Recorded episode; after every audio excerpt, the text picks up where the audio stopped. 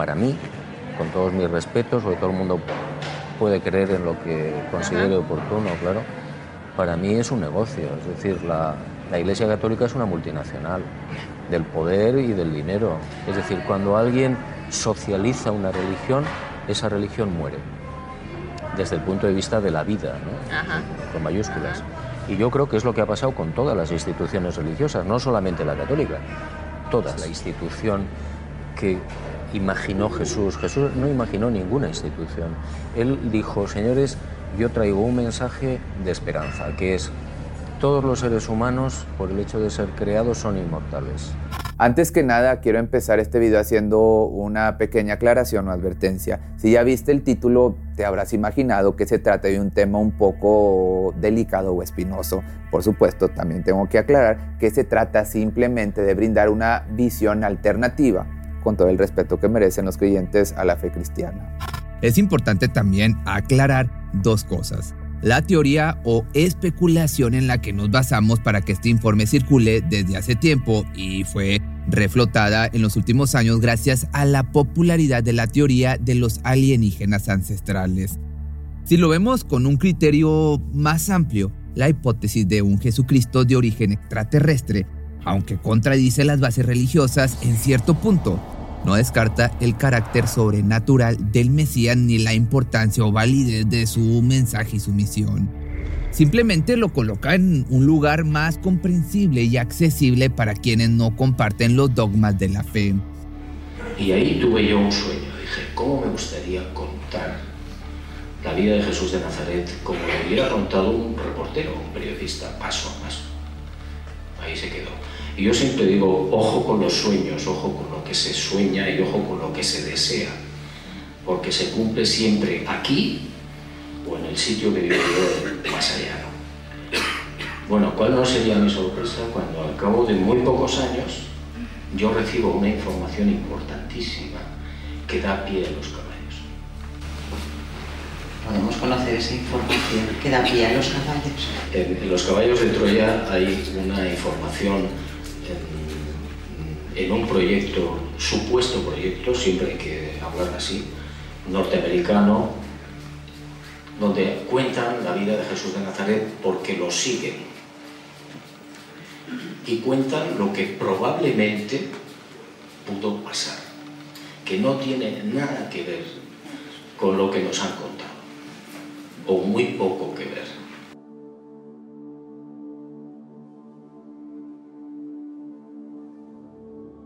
Aunque, como les había dicho anteriormente, la idea de que la figura de Jesucristo está relacionada con poderes superiores, pero que también se encuentran dentro, al menos hasta cierto punto, de nuestra realidad física es una idea bastante antigua. Pero si hay un personaje que se ha encargado en las últimas décadas de plantear esta hipótesis como algo perfectamente posible, ese es el escritor, periodista e investigador Juan José Benítez. A lo largo de su carrera, Benítez ha escrito una increíble cantidad de libros y bastante buenos. Bueno, El caballo de Troya es de mis favoritos. Todos estos textos están basados en su investigación del campo, que lo ha llevado a recorrer todos los rincones del mundo investigando las más variadas facetas de lo paranormal. ovnis, fantasmas, apariciones milagrosas, etcétera, etcétera. Pero quizás su obra más controvertida y a la que le ha dedicado más tiempo ha sido su saga titulada Caballo de Troya. Hay varias curiosidades acerca de esta serie de libros que, aunque pueden ser explicadas, no dejan de causar curiosidad y agregar enigma a la declaración del propio Benítez. Según informa el escritor español, los hechos en los que basó su serie de libros Caballo de Troya son reales. Por si no estás muy familiarizado con esta obra, te voy a resumir muy brevemente de qué se trata. Dos militares entrenados por el ejército norteamericano en el idioma y costumbres de la Galilea de los tiempos de Cristo son enviados a través de un revolucionario sistema que permite viajar en el tiempo dos mil años atrás. El objetivo de la misión es registrar lo que realmente ocurrió durante los últimos de la vida de Jesús de Nazaret. Esta información le habría sido entregada a Benítez por uno de los implicados en este increíble viaje. El escritor defiende la autenticidad de su crónica novelizada de los últimos días de Jesús, aduciendo que le habría resultado imposible crear una ficción tan perfectamente documentada además de la enorme cantidad de datos científicos que él desconoce y que se limitó a transcribir del informe entregado por su informante secreto. Y aunque Juan José Benítez, ya lo sé, ha sido tildado de farsante en más de una ocasión, lo cierto es que ha situado una historia en un lugar lejano del mundo hace más de 2000 años sin cometer un solo error histórico que pueda ser desmentido por los catedráticos. Y con respecto a la parte científica no es tan fácil, ya que la información que brinda en sus libros son los viajes en el tiempo y la comprensión de una física diferente a la que se estudia actualmente en las universidades está incompleta. Según él mismo dijo, porque sería muy irresponsable explicar en un libro los fundamentos de una tecnología que hasta el día de hoy permanece en secreto por sus posibilidades y también, claro, está por sus peligros. Pero más allá de los detalles propios de la narrativa de Caballo de Troya, la idea de un Cristo extraterrestre ha encontrado, incluso antes de Benítez, muchos puntos en los cuales anclarse. Recordemos que la parte conocida de la vida de Jesús pertenece al libro del Nuevo Testamento.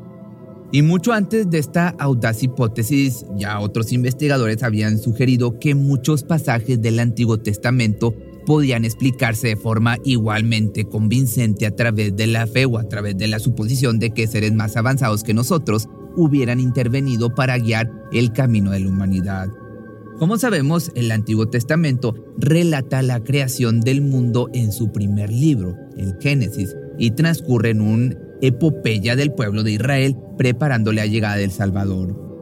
Pero, tal y como dijimos antes, muchos de los eventos que aparecen en el Antiguo Testamento han sido revisionados como posibles manifestaciones de una inteligencia no ya divina, sino extraterrestre. Así que si dejamos de lado la faceta más superficial de esta manera de ver las cosas, podemos encontrar que detrás de esto hay una especie de sistema.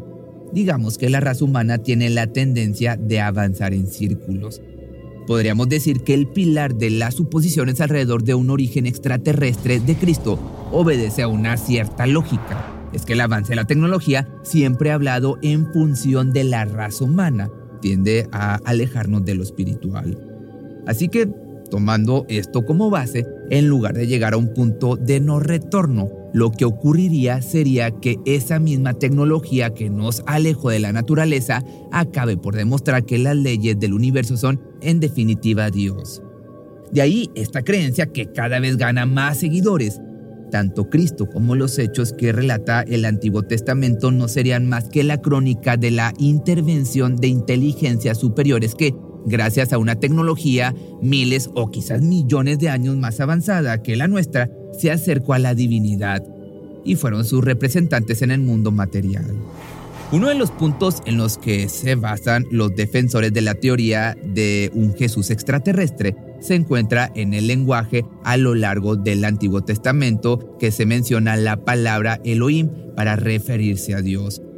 Pero Elohim que se utiliza 2500 veces en el Antiguo Testamento, es en realidad un plural, algo así como los dioses. Y esto es utilizado como argumento para suponer que cuando hablaba de intervención divina, se estaban refiriendo a toda una especie aparte. Aquí ocurre algo inevitable. Los estudiosos de la Biblia, hablamos de los creyentes, afirman que esta interpretación y otras de las que te voy a hablar en un momento no se corresponden con un estudio serio de la Biblia y esta es la encrucijada principal. Para los estudiosos canónicos, la única forma de abordar el análisis de los textos sagrados es a través de la fe es decir, con la idea inicial de que todo aquello que, está escrito en la Biblia es literal y no hay confusión posible. Una vez más, lo que te quiero plantear en este video es un punto de vista respetuoso que no excluye ninguna de las dos posturas. Si nos referimos al Nuevo Testamento, uno de los pasajes, sino el central, que se ha prestado a discusión por parte de los analistas no creyentes, es el de la concepción de Jesús de Nazaret. Seguramente todos estamos familiarizados con este pasaje, cuando el Espíritu Santo, bajo la forma de una paloma, colocó al Hijo de Dios en el vientre de su madre María. Algo en lo que están de acuerdo las dos corrientes es en que Jesús no era totalmente humano, pero es a partir de este punto donde comienzan las diferencias, o tal vez no tanto. Abordemos el hecho sin demasiados adornos. Ahí te va. Quienes están a favor de una interpretación de los textos bíblicos dirán, palabras más, palabras menos, que fueron inteligencias extraterrestres las encargadas de crear genéticamente un ser algo más que humano para colocarlo en el vientre de María. Para un creyente, lo sé, esto es básicamente una herejía. Entonces, cuando se habla de alienígenas, tiende a pensarse en hombrecitos grises con grandes cráneos y enormes ojos negros, pero no está una imagen que contribuya a hacer la teoría más aceptable. Por el contrario, cuando se habla de alienígenas no hay una especulación sobre su aspecto. De hecho, dentro de la teoría de Jesús extraterrestre, hay incluso quienes sostienen que estos seres alienígenas ni siquiera necesitaban de un cuerpo, habían llegado a un grado tal de avance tecnológico y espiritual que se hallaban en contacto con la fuerza primordial del universo que, al fin y al cabo, sería prácticamente lo mismo que decir Dios. Y es por eso que casi podríamos decir que ambas teorías en realidad están refiriéndose al mismo fenómeno. Las diferencias, como verás, no son muchas. Hasta el momento hemos hablado de la postura del escritor Juan José Benítez y de sus libros, pero no es el único representante oficial de esta línea de pensamiento. Actualmente existe una sociedad internacional que comparte las mismas ideas. Estamos hablando de la sociedad Etereus, que te voy a estar dejando aquí el nombre escrito. Esta sociedad fue fundada por George King a mediados de la década del 50. Se trata de una sociedad religiosa que tiene algunos puntos de contacto con la filosofía New Age. George King afirma que fueron inteligencias extraterrestres las que lo impulsaron a fundar su religión. Dentro de las prácticas de la sociedad coexisten aspectos religiosos de miles de años de antigüedad, las prácticas New Age, como dijimos, y por supuesto el fenómeno ovni también se hace especial énfasis en el altruismo, es decir, la ayuda desinteresada hacia los demás, el servicio comunitario, el culto a la belleza, el ejercicio físico y la curación espiritual.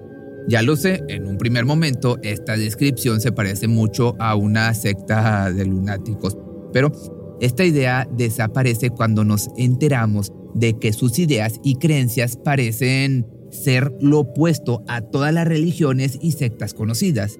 ¿Y por qué te digo esto? Pues bueno, más allá de que la sociedad sostiene las típicas creencias de una jerarquía de maestros espirituales con nombres que parecen salidos de una serie de animación, no se considera a sí mismo como la religión o la creencia definitiva.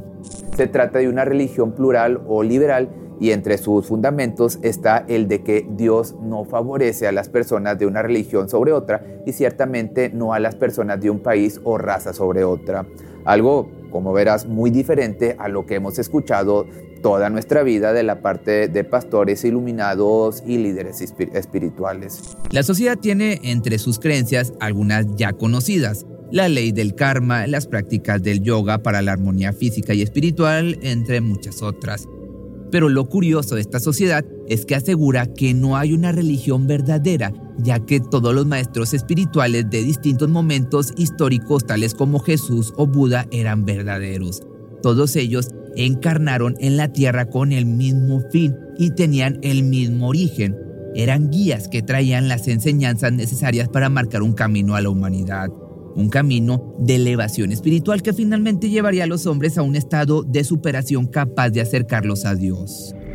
El tema de la divinidad en la tierra o de la divinidad encarnada en una persona con una misión y un discurso de paz no es exclusivo de la religión católica. Una de las teorías más audaces y que parece recurrir incluso a elementos de la ciencia ficción es la teoría del avatar. Claro, el hecho de que Jesús haya sido un cuerpo humano que servía como recipiente de la divinidad es prácticamente otra manera de decir lo mismo.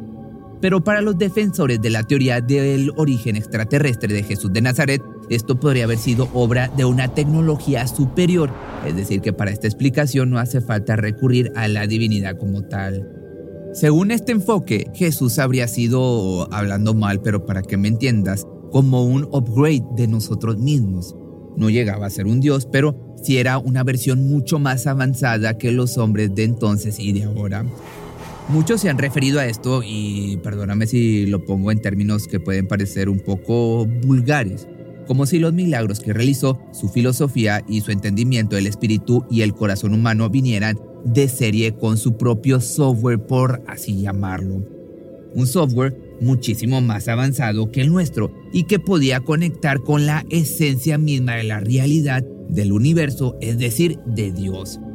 Para afirmar esto, en más de una ocasión se ha echado mano a la frase, mi reino no es de este mundo.